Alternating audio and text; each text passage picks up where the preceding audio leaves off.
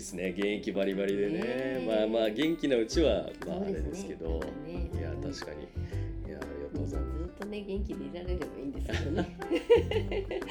私も気持ちは全然勝てないですけど若い頃と。もうゆゆうこさんはすごいですよ。いやいやいや。バーゆうこバーいや本当にバーいうかな。バおばばーいやいやいやいや。いやいやそんなブラックジョークはもうあの木の本周り誰も笑わないですよいやいやありがとうございます。今日はねえーというわけで、はい、よろしくおはい願いします、あの開校ラジオ、い。あの出張開校ラジオっていうのをねあの、はい、この前から始めてまして。今までは出張じゃなかった。そうあのね来てもらってて、うん。あの開校で撮ってたんですけど、はいはいはい。でもまあ遠いし、うん。なんかこっちから皆さんのところに行った方がうん。なんか面白そうだなあと思って。で優子さんのこの山地酒造さんがえっ、と2箇所目かな？出張ラジオの2あ箇所目に。そうですかそれですよそれはどうも。ありがとうございます、出てきて。いいやとんでもないです。あの山地酒造さんのこんな裏側に入り込めるなんて役得以外の何者でもございませんね本当に。ありがとうございます。というわけで今日はいの開講ラジオは、はあの山地酒造の何代？何代目に？一応あのまあ主人が13代目と。はい。13代あ目。のおかおおかみ。ですね、はい。おかみの山地優子さんに、はい、ありがとうございます。あの面かじいっぱい開講ラジオ今日も開講でございます、っていうブリッジがあるんです。一応やっとこうかな。いいですね。開講 開講ということで、あのまあまあ今日は木の本のこっちの方まで来てるんですけどあの優子さんの前まではい。イカハッチンリレーっていうのを実はやってたんですああ、はいははいい。ちょっと聞かせていただきまし人人知れずやってたんですけど。イカハッチンリレーなのにイカハッチンの話はあんまり出てこず みんなねそれぞれまあやってることがあそうるからですね。でそのまあイカハチのまあハッチンの8人がうん。この前出終わってで満を持して優子さんの番なんです なんかすごいな。なぜかというと、はいっていうまあまああのイカハッチンもみんなあのいろんなとこで行ってますけどね。イカハッチンの生みの親が優子さんということ本当にね、もうそんなのありがたいことで。どうですかあの娘たちは？いやもうね、私娘がいないのでね、息子ばっかなのそで、もう嬉しくて嬉しくて。そんなん言ってくれね、生みの母なんて。はい言ってくれるなんて、そんな嬉しいことはないですね。本当に。もうあ彼女たちだから、それぞれは知ってたんですよ。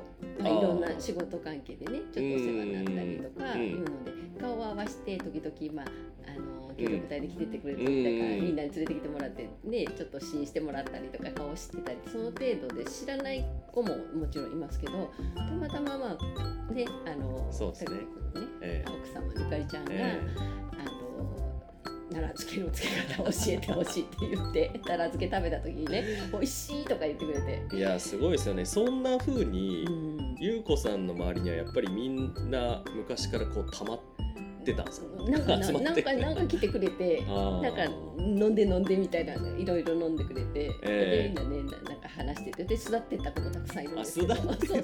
また帰ってきますお母さんみたいな感じで本当に。あ優子さんそういうポジションなんですね。そうなのかな、ね。なんかねみんな来てくれて。で久しぶりに帰ってくるとか来ましたとか言ってね。あ本当に。うん、であ大阪とかでそうなんか催事とかね、やってると、うん。あのそこへ買いに来てくれたりね、へえ。本当に本当にねみんなね帰ってよくしてもらってる。うん、最初のきっかけはこの山地酒造さんに遊びに来るっていうことですか、うん、みんな。がそうみんなね。ゆかりちゃんもそうだったよねまあそうですよね。うん。でそれぞれそれぞれあの旧法のうん。娘ちゃんも、ううん。ちきちょこちょこ買いに来てくれたり喋りに来てくれたりしてしてたうし、ん。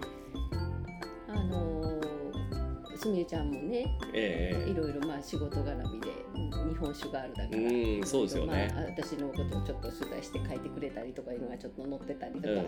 えそういうので知ってたしであのむつみちゃんはねうん。あの長浜経済新聞であそうそうですね。一緒にね探していただいたのよね。ね。あのうん。デザインしてもらったのをねちょっと取材してもらったりとしてそれぞれ知っててでみんなそのゆかりちゃんが誰を呼んでくるか何にも私は知らなくてあそうなんですね。全然知らなかったんですよ。ほんであのこの日に売りできたけど来る？みたいな。なんかね。売りの会。そうそう売りの会。でも難しいんですよ。あの奈良漬けってね、じゃあ来てって言ってじゃあ塩漬けしましょう。みんなで塩漬けしましたでも1週間待たないと 塩漬けできないからそれでまた解散してでまあじゃあ塩漬けできたので次本漬けですってまた集めてってしなきゃいけないからうん。なかなかこのみんな忙しい人だしねこの日って言ってもなかなか設定が難しくて予定が立てない。でゆかりちゃんなんか大阪にいる友達とか東京にいる友達で声かけてみんな来たいって言ってるって言ったけど、うんこの日って決まらないいとみんなねそんなみんな暇じゃないし お忙しくされてる方ばっかだし予定が立たなくてでまあたまたまこっちも売りとかたくさん去年はね仕込んでたのであの今ちょうどいい具合だなっていう日があったんですよ。前ー。前につけた塩漬けがちょうど上がってきて新しい売りが入って塩漬けする過程から全てが1日で終わるっていうね、そういう日があったので、たまたまの。たまたま。それでゆかりちゃんに電話したら、はい。ならあじゃあもうすぐ手配しますみたいな感じでパッパッパってしてくれて来てくれたのが、ああその最初の4最初のメ人メああそうだったんですうん、でね、来てくれたらみんな顔知ってるじゃないですか、うん。ああああみたいな。みんな友達なんだそうみんな友達だったのって言ったらいや顔は知ってますけどそこまではってみんなも言ってたんです。全部たまたまがそうそうそう。山地酒造さんでしかもお酒じゃなくてウリをつけるっていう回でそれが起きた。そう奈良漬けね。あ奈良漬けか。奈良漬け奈良漬けのねそうつけるうん、それでねあのみんな井戸端会議みたいにしてね、はい。な売り今日じゃあ洗ってうんから切ってこうするんだよとかって言ったら、みんなそれぞれねパパパッと手際よくやっててくれて。でもああいうのってあの手は動かすけど、はい。口はね暇だから 昔の井戸が井戸端会議じゃないけど。それはねでも女性ならではですねあの男はあのマルチタスクできないんであずっとウリ磨き続けると思います喋らないですか？4人集まって4人ウリ磨いてるって本当に終わると思う。怖いね。でしょ。そうそう。でこれなんかやっててでどんどんどんどんあのみんなでね、まあまあ、あとはもう彼女たちがこう一回こんな感じよって言ってやったらやってやってくれてて、でどんどんどんどんやってるうちにえらい盛り上がってて私は他の仕事したりしながら時々覗いて監視しながら そこ違う。これ切りすぎむっちゃん切りすぎ。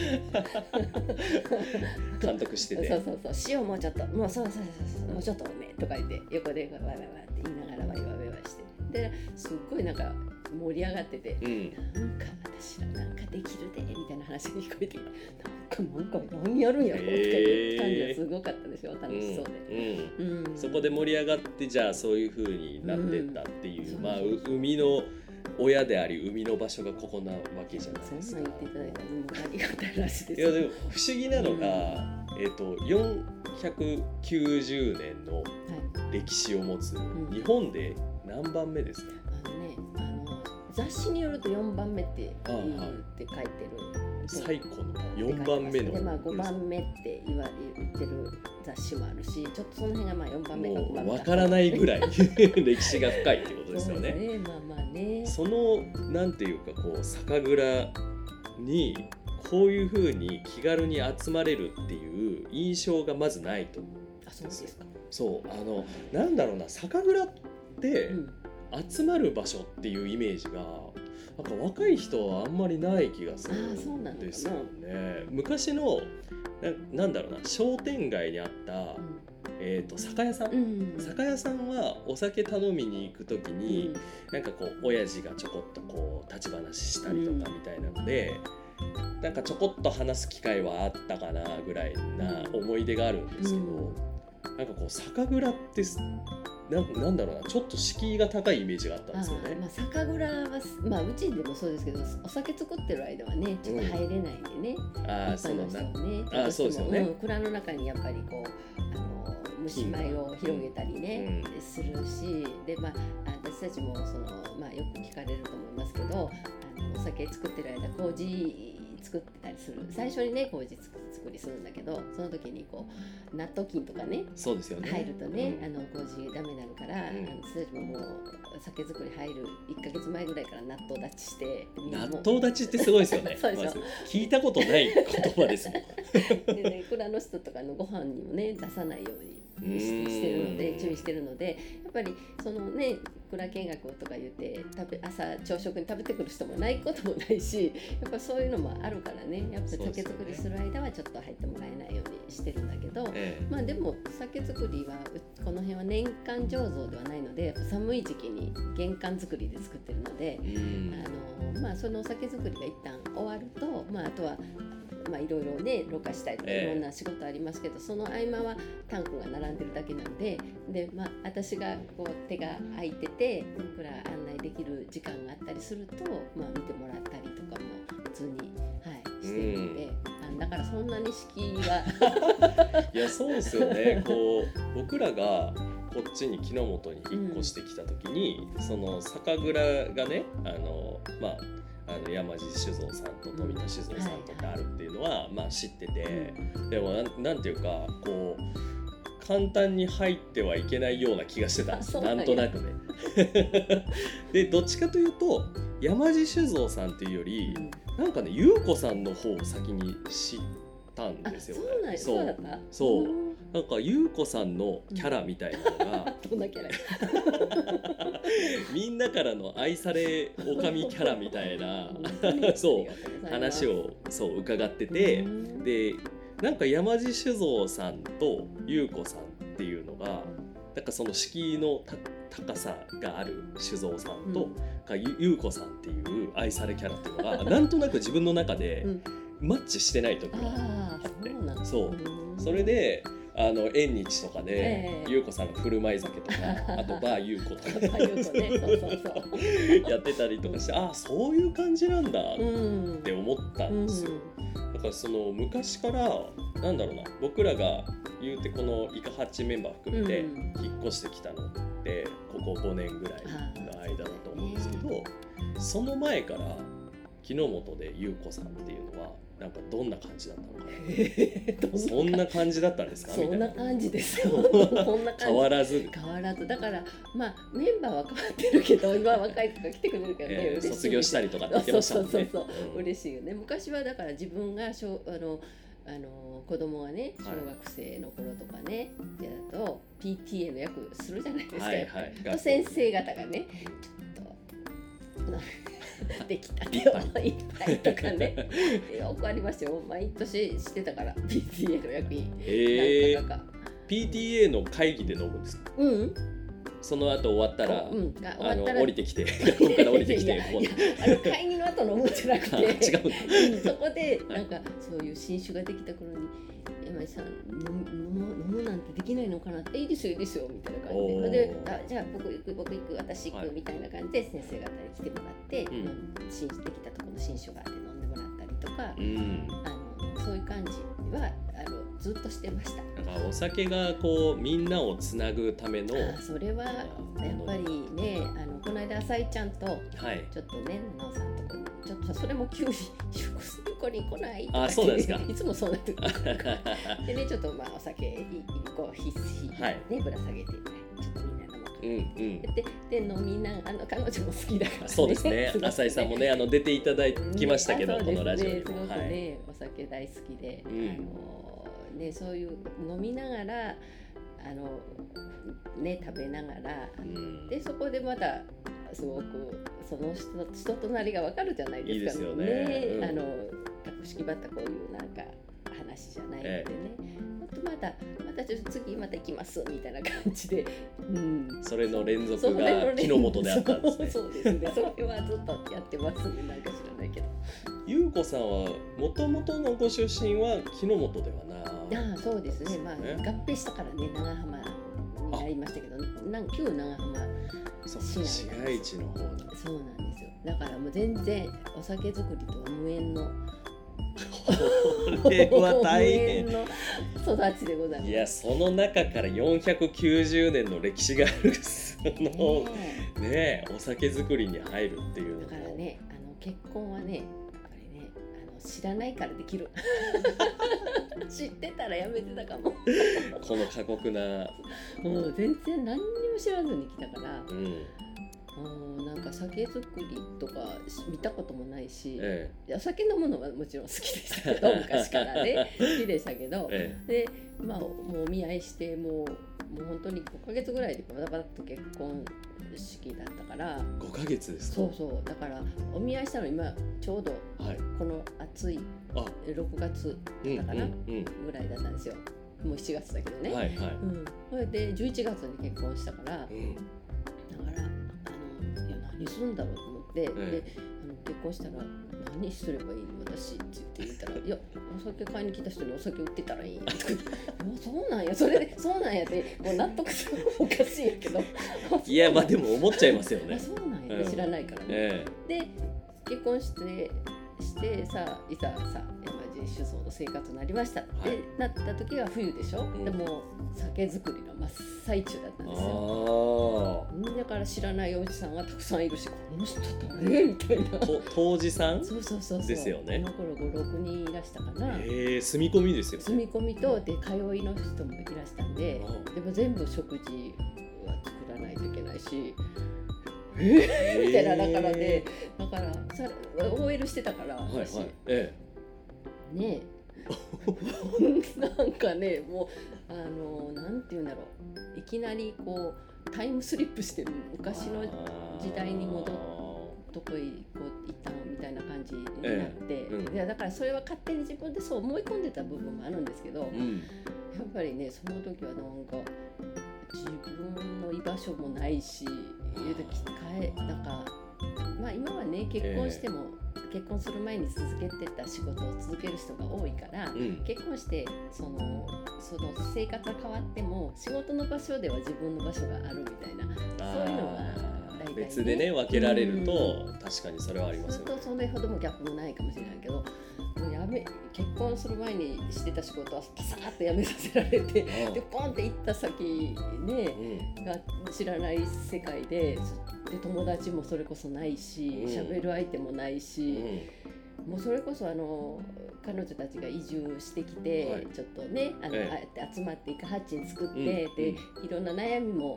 やっぱ共通の悩みもあったみたいで、ん。やっぱ移住者って言葉をねよく彼女はつく使ってたんですけどいや私もみさ車で30分だけど私もあの結婚した当時は移住者やったとか思ってね。れすごいですよそねれは思,、うん。思ってました。うん、うん。もう間違いなくこう先駆けですよねまあ世の中にはね、まあ、ここのおばあちゃんでもうじもうおばおばあちゃんでもみんなそうなんですけどね、うん。結婚するまであの旦那さん旅の足の先しか見たことないっておばあちゃんとか言ってたから私よりひどいなとか思ってそれでもああやってねこうやって長いこと夫婦で頑張ってやってこられねたのを聞いてるからね、うんうん。だからまあ昔はそんなもん。まあでも私らぐらいになってくると、うん。だんだん周りがそうじゃないからなんで自分だけみたいな感じあーやっぱありましたね。やっぱり一緒に働いてた子なんかずっと退職するまでずっとそこではねおばあちゃんたちに孫見てもらって働いてっていう子ばっかだったから、やっぱその点はなんで私だけっていうのはありましたよ。最初。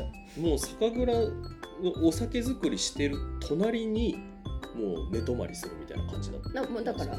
家がもう。家の裏が酒蔵だから。あ。もうだから全部ですよ。もうここで。24時間すべて変わったということですよね。そうですよ。もうどこ行っても、えうん、だから彼女たち見ててやっぱり思うのはやっぱり私もここでなんで馴染めたかっていうとそういう子供たちのお母さんだって友達になったりで今はねこうやっていろんなみんなねそうで、うん。そうじゃないというかハッチのあの子たちもそうだし、ん。でまあ七尾さんとね、うんうん。ああいう人たちもまあそれもあるしうちなんか働いてる人なんか本当にママママ友とか、ええ。昔ママさんバレーしてた時の友達とかね。あ一緒に働いてる。あそうなんですか？みんな私よもう来てくれみた。いな友達ハンティングしてきて。だから今はね常時2人来てもらってますけど、ねあのー冬になるとねいろいろ招集がかかるんですよ同級生に。そう空いてる午前中空いてる午後空いてるみたいな感じで。そっか。もうあのー集まいないところに来てしまったから、うん。もう自分から集める方向に行ったんですね。そうそうそれで自分の居場所こしらえていって。今居心地。非常に、えそれを作るまでってうん。優子さんがあようやく自分の居場所できてきたなって思えるようになったのっていうのは、うん。こっちにこう来られてからどれくらい？そうですね。やっぱりね酒造りをさせてもらうようになってからかな。あそれってどれくらいかかるんですか、えっ、とねえっ、と30 30年ぐらい前。三あぐらい前。前。でも30代。あ バレる。みんなのみんなのこうバーユーコママの年齢は秘密ですからね。秘密ですから。はい、どこにも公開してないんですから。ピーって入れてください。はい。これあの修正なしの一発撮りラジオ大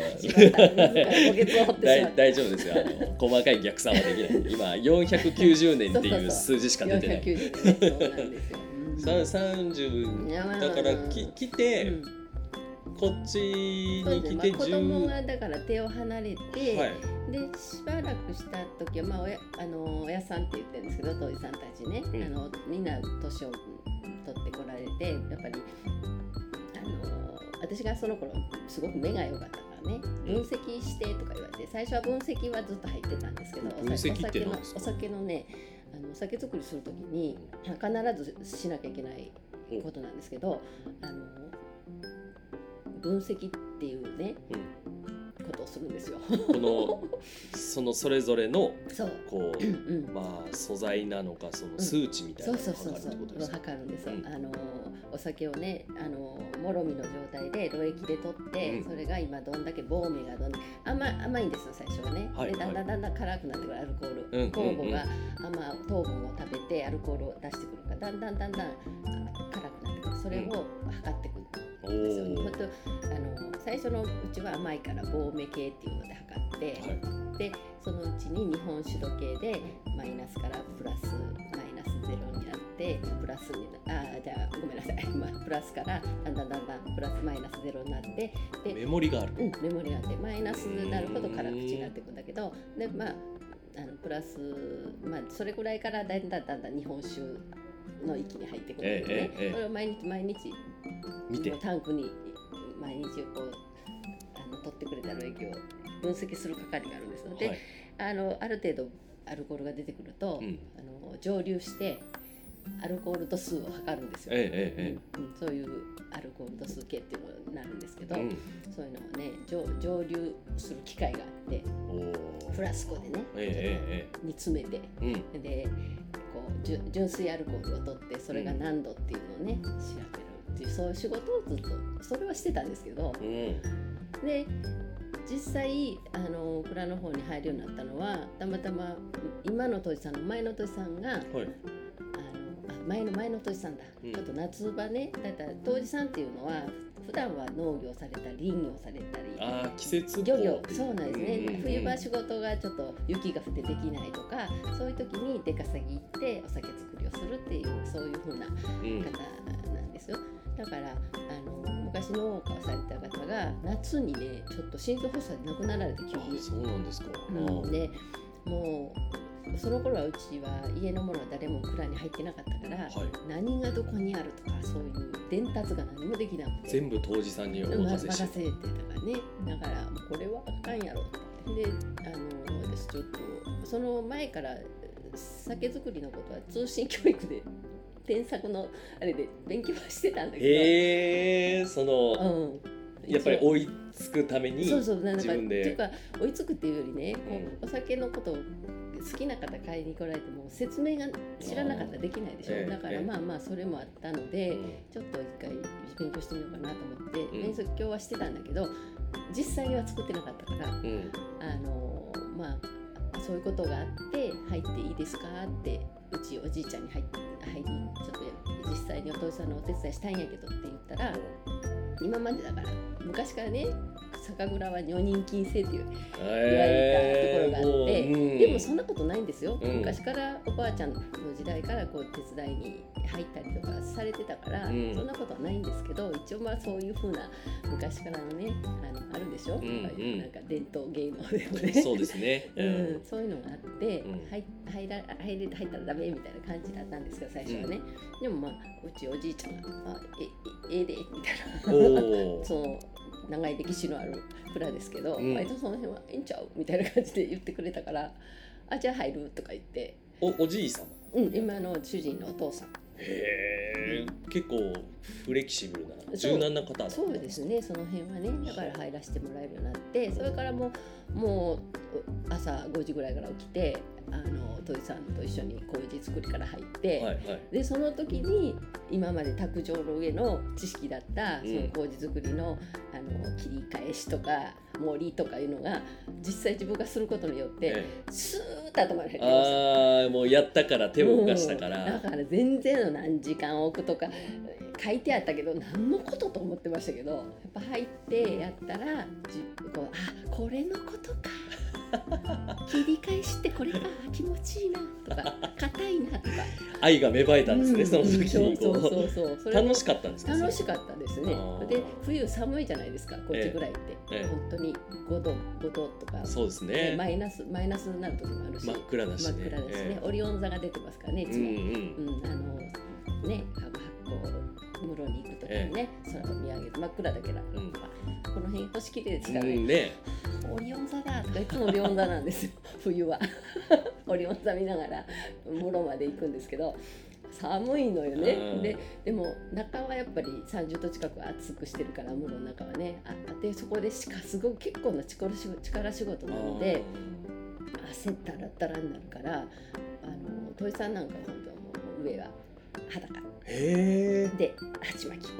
頭ね汗入らないようにちょっと手拭いで巻いてでも私裸ってわけにいかないから。そうですよね、倉戸おじさんおじいちゃんって言ってもね。うん、さらし。いやいやいや。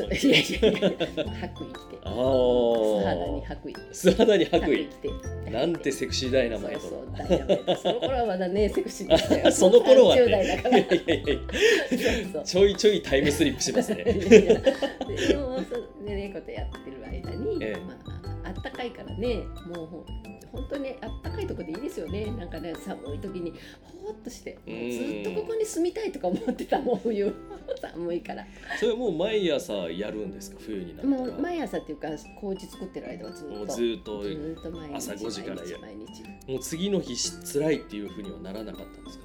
そのいや時でもそのなんなんていうんだろう。その時はねもうしなきゃいけないと思って、うん。いけないっていうかうん。うん。でもなん。か室は好きへえ好きだったその頃から少しずつなん。ていうか自分の周りの置かれてる環境とかも変わり始めてそうですね、うん、あのそうそうちょうどその私が蔵に入ってお酒作りにちょっと関わるようになってから百貨店のあの仕事がたまたまそれも今まではあの月経館っていうところに桶売りっていうのをたくさん。してたん。ですよでそれがもう今はどこの蔵も富田さんもしてたし全国のそういう作り酒屋はあのこういう地元のねうん。地酒作ってるとこはあのやってたんですけどもう日本酒の需要がねそれほどもうなくなってで大手のああいう酒造会社さんももう自分のところで十分できるそうんこんなよそで作ってもらわなくてもいいっていう感じ感じになってきてもうそういうのも全てもうなどこも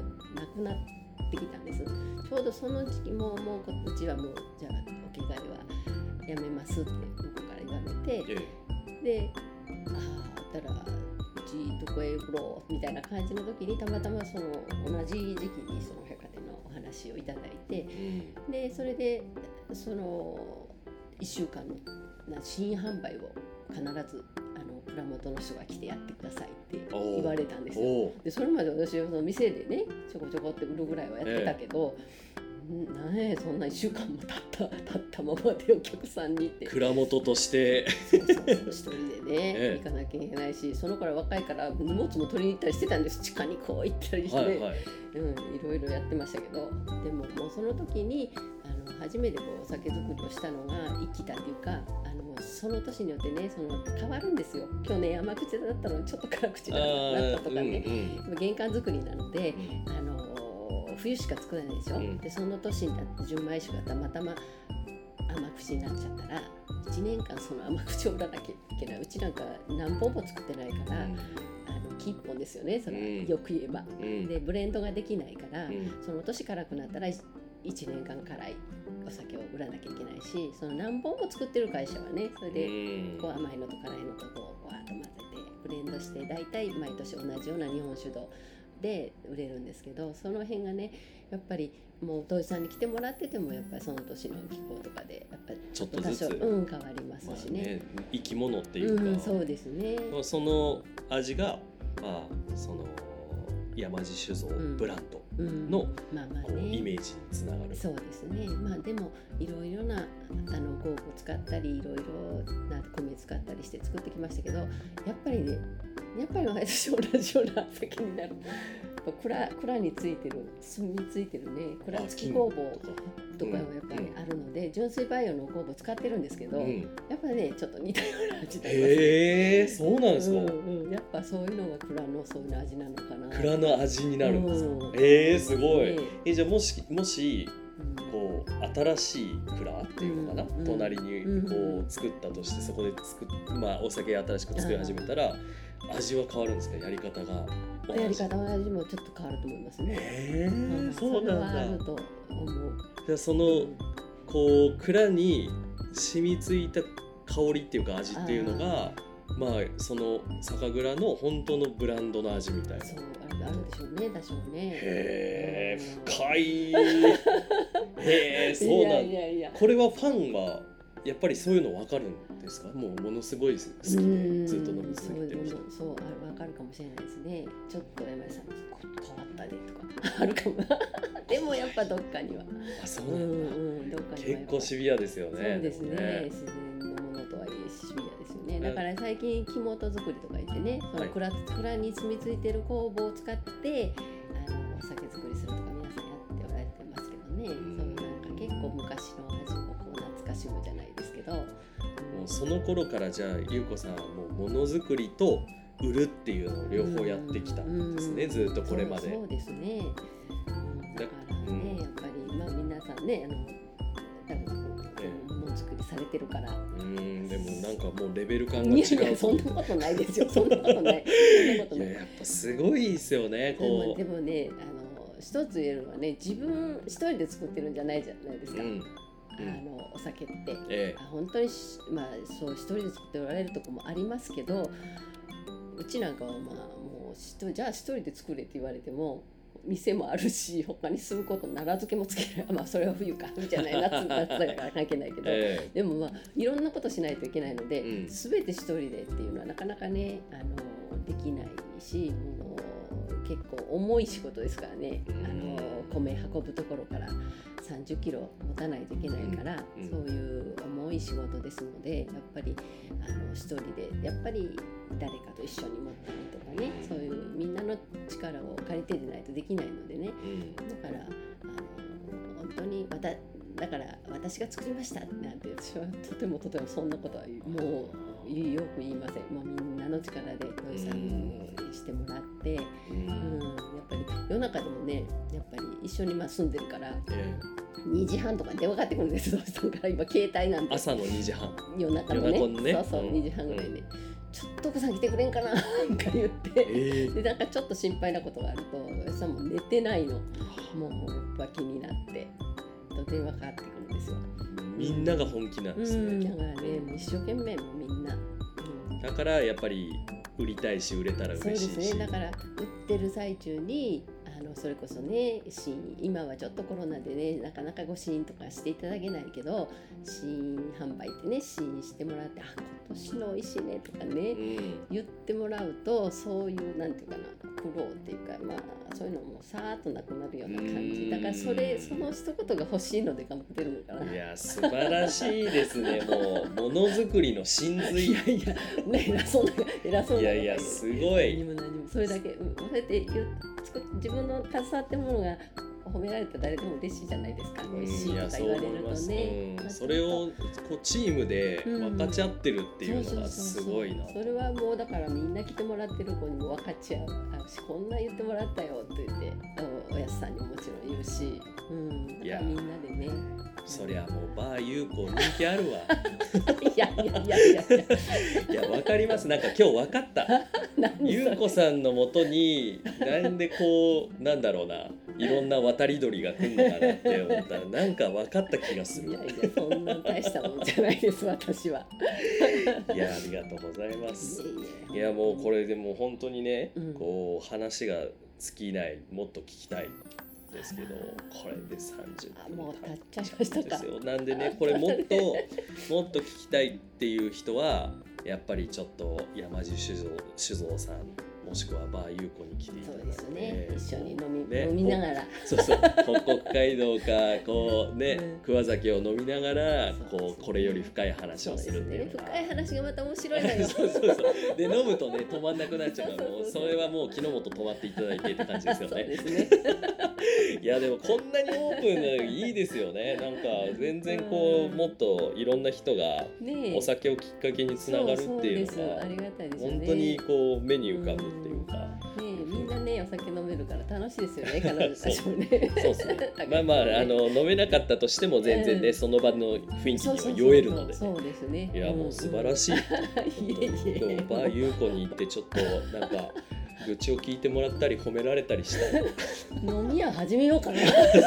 いやめっちゃ需要あると思いますね。本当にね。あの縁日の日だけと言わずにこうなんか常時やってほしいぐらいなんですけど。いやありがとうございますはいこちらこそ楽しい思いをさせていただいてます。またどんどんいらしてください。ありがとうございます。あの最後に、はいもしなんかこうえっ、と告知みたいなのがあれば。あ告知ね。はい、結構ねあの開口ラジオ最近あのあ聞いてるよって言ってくれる人が増えてきましあて、はい。えっとねもうたちまち7月の17日にお、このイカハッチンの、はい。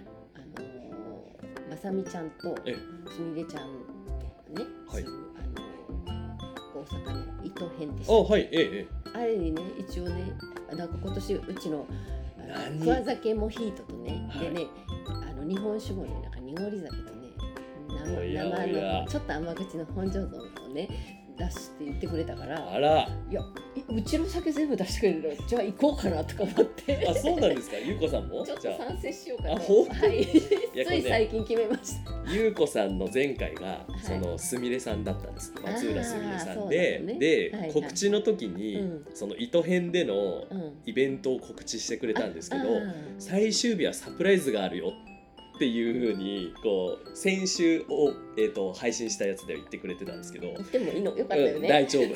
今今その最終日のサプライズがゆうこさんの口から明かされました。はい。そうなんでございます。バーゆうこがバーゆうこが大阪にて 自分ベロいベロやいいじゃないですか。17日ですね、そうです。何時からですか？えっ、とね時間は5時ぐらいかな。かな。夕方5時ぐらいから、ね。えー、17日の日曜日日曜日ですね。日曜日日17うん、日、18日がお休みです海の日かなんかね。だからベロベロになってもらっても大丈夫。次の日お休み。うまいなやっぱ。誘ってくるな そうそう。で9月のねもう一個だけいいですか、もちろんです。9月のえっ、とね7日から1週間大阪の梅田の阪急百貨店の地下2階でまた私が試飲販売にしまあ試飲がねその頃あるかどうかちょっとねコロナのあの感染具合でわからない。ここ2年ほどないんですよ。私行くといつもまん延防止がかはい。緊急事態がどっちかですよあー延期延期だったんですねこれまで。そう。なん。ずっとねあの中止その試飲だけはね販売はしてましたけどだから桑酒なんか特にねあの試飲なくてね甘いですけどお砂糖入ってないっていくら説明しても飲んでもらうと、ええ。お美味しいですねって意外とって感じで、みんな買ってくださるんだけども難しい試飲がない。飲んでもらいたいですよね。飲んでもらいたいです。9月7日からどれくらいの間？1週間なんです一週間。はい。17、8、9、10、11、12、13日まではい。やりますのでどうか皆さんその時ねあの冷やおろしも持っていこうかおなと。本当ですか、ね。ああじゃあもうぜひぜひちょっとはい大阪でね、はい。それもまた飲んでもらって。はい、はい。近々のイベントはそんな感じで。ありがとうございます。お願いいたします。はい、これも皆さんぜひチェックしてみてください。ありがとうございます。はい、というわけで今日の開口ラジオはですね山地酒造の山地優子さん、えーバー優子の優子さんですね。はい、出ていただきました。ありがとうございました。ありがとうございまはい。した、、では皆さん良い週末を。はい